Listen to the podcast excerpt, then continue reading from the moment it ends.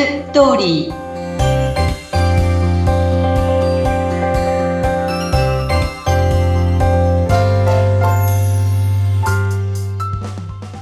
皆様こんにちは結婚相談所ライフツリーの和田光ですこんにちはインタビュアーの山口智子ですえ和田さん4月に入ってます桜はね、えーもう満開の時期も過ぎ始めていますが、また新緑が綺麗な季節ということで、はい、こう、外でのね、デートがしやすくなりますね。本当にそうですね。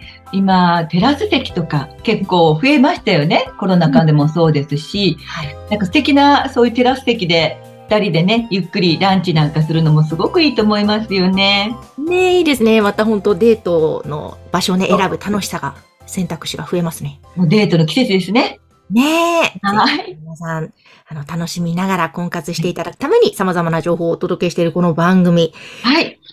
今日はどんなテーマでしょうか？今日はね、うちで成婚されたんですけれども、うん、あの、とってもとってもあっぱれな女性のお話をさせていただきたいなと思っています。はい、あっぱれな女性ですね。はい。えー、ね、42歳の女医さんだったんです。はい。で、彼女は、まあ自分ももうステータスがあるっていうこともありまして、相手には希望条件がすごくすごく高くて。うん。で、まず、あの、えっ、ー、と、学歴は、えー、総家国立以上。はい。年収は1000万以上。年齢は年が近い人。うん。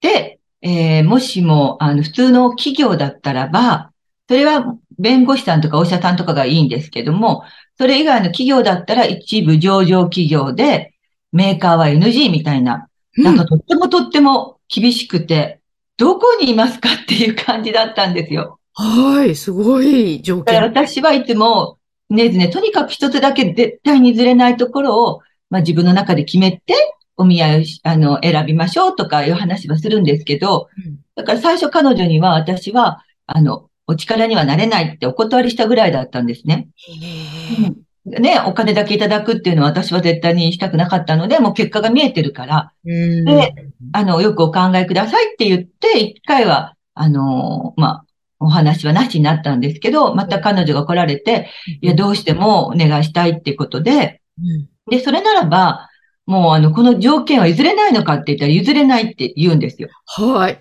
でも譲れないなら、もう毎月30人は少なくとも申し込みしようって言ったんですね。うん、ただし、すごく厳しいっていう話。うんうん、なぜならば、この年齢の方で年収が高い方は、まず30代前半に行くっていうこと。うん、で、あの、条件がいい男性ほど自分が選んでもいい立場だと思っているから、うん、あなたのことを多分選ぶのは非常に難しいって話したんですね。はい。そうですね。番組でもね、そのことたびたびおっしゃっていますもんね。そうです。うん。ところが、なかなか皆さん自分のこう市場価値っていうのが高いですし、こうやってお仕事でも成功されてる方だと、そこが受け入れられないんですよ、なかなか。はい。私は仕事でも頑張って、仕事でもこんな風に認められてると。で、よく婚活でこの結婚相談所でこんな目に遭ってしまうみたいなね、ことをおっしゃるんだけど、うん、やっぱ婚活と仕事とはね、またちょっと違うし、うん、もう少しこう自分の、まあ、客観的に立ち位置を知るってことが大事なんだけど、まあ彼女は、それでまあ、とにかく30人、毎回申し込むって言って、どんどんやったんですよね。はい。案の定、ほぼ全滅。うんうん、で、で、何回も、あの、ショックよね、とかって言いながらね。で、でもたまーに、たまーに、その、女医さんに女医さんに会ってみようっていうところで、うん、あの、選ぶ男性がいたりして、うん、それもすごく年の離れた人なんだけども、彼女も全然お見合いにならないから、あの、お申し込みはね、来たりもするわけですよね。うん。だからその中でたまーに会うこともあったりして、でもこうやって360人ぐらいかな、申し込んで、で、それを彼女が最後にその自分が申し込んだって、まあ、数が出るのでね、それが分かったんですけど、そこまですごく頑張ったし、うん、あの、お見合いにたまになって、私も同席、同席でね、立ち会いに行くんですけど、まあ、彼女の顔がこう、怖い怖い。あの、笑顔が全然ないので、笑顔で行きましょうって言っても、私、笑顔ですっていう感じでね、なかなかこう、聞き入れられなかったんだけど、まあ、私ももう諦めずに毎回毎回立ち会うたびに、笑顔、笑顔、笑顔、笑顔って言ってると、まあ、だんだんだんだん、笑顔がだんだんできて、うん。ちょっとずつそれでね、あの、希望条件をね、少しずつ変えていけるようになったんですよね。はい。最初の年齢を少し上に上げる。年収100万下げる。はい。本当に少しずつなんだけど、それでも彼女なりに頑張って、少しずつ下げたんですよね。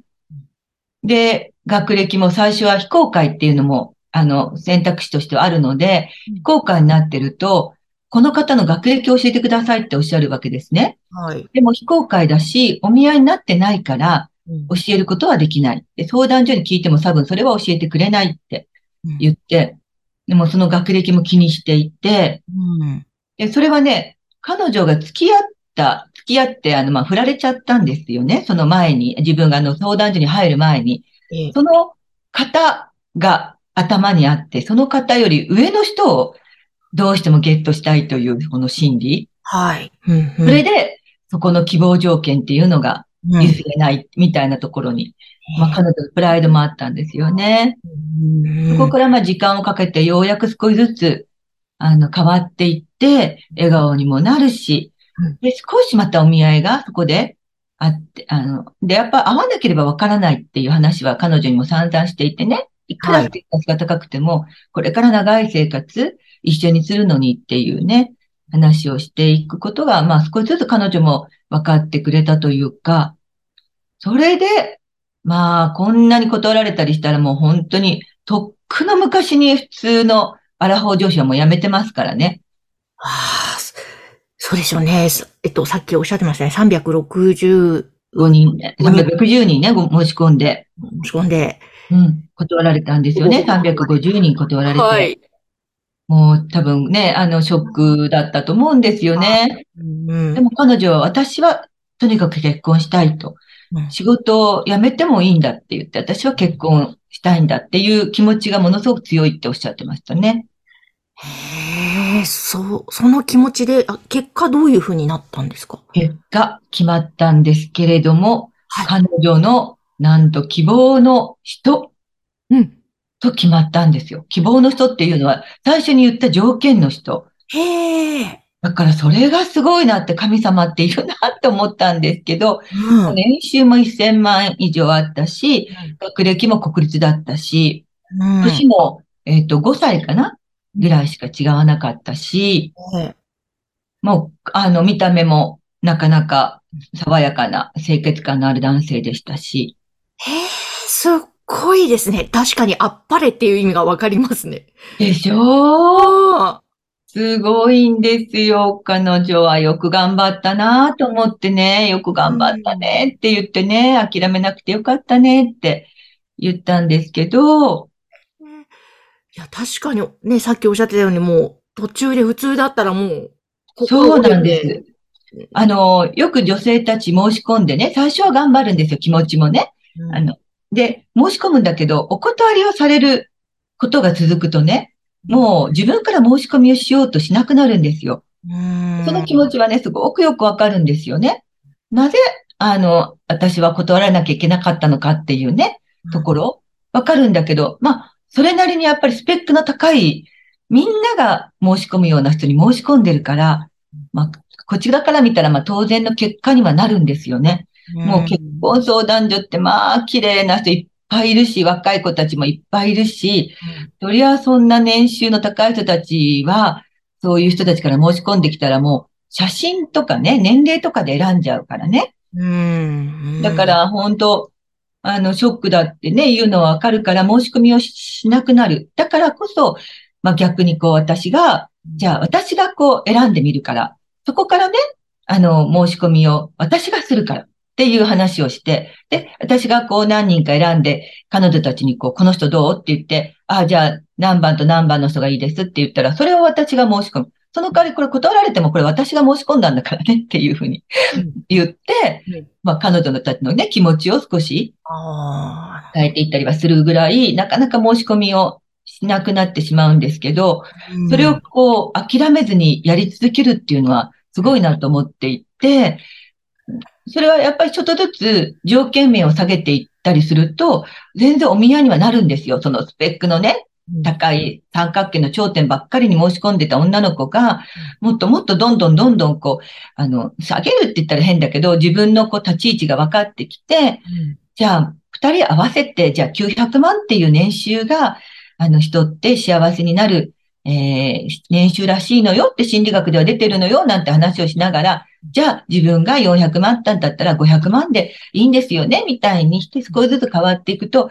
お見合いはどんどんなるんですよ。うん、うん、なっていくと、会っていって、あ、自分とフィーリングが合うとか、あ、なんかこの人と一緒にいたら楽だとか、こう感じることができるわけでしょ？はい、はい。合わないとね、もう、ただただなんか宝くじのようなものだからね。うん、うん。いや、でもその中で貫き通した、まあもちろんね、途中上限面をこう広げていったのもあるけれども、最終的に最初の高い条件の時の方に出会った。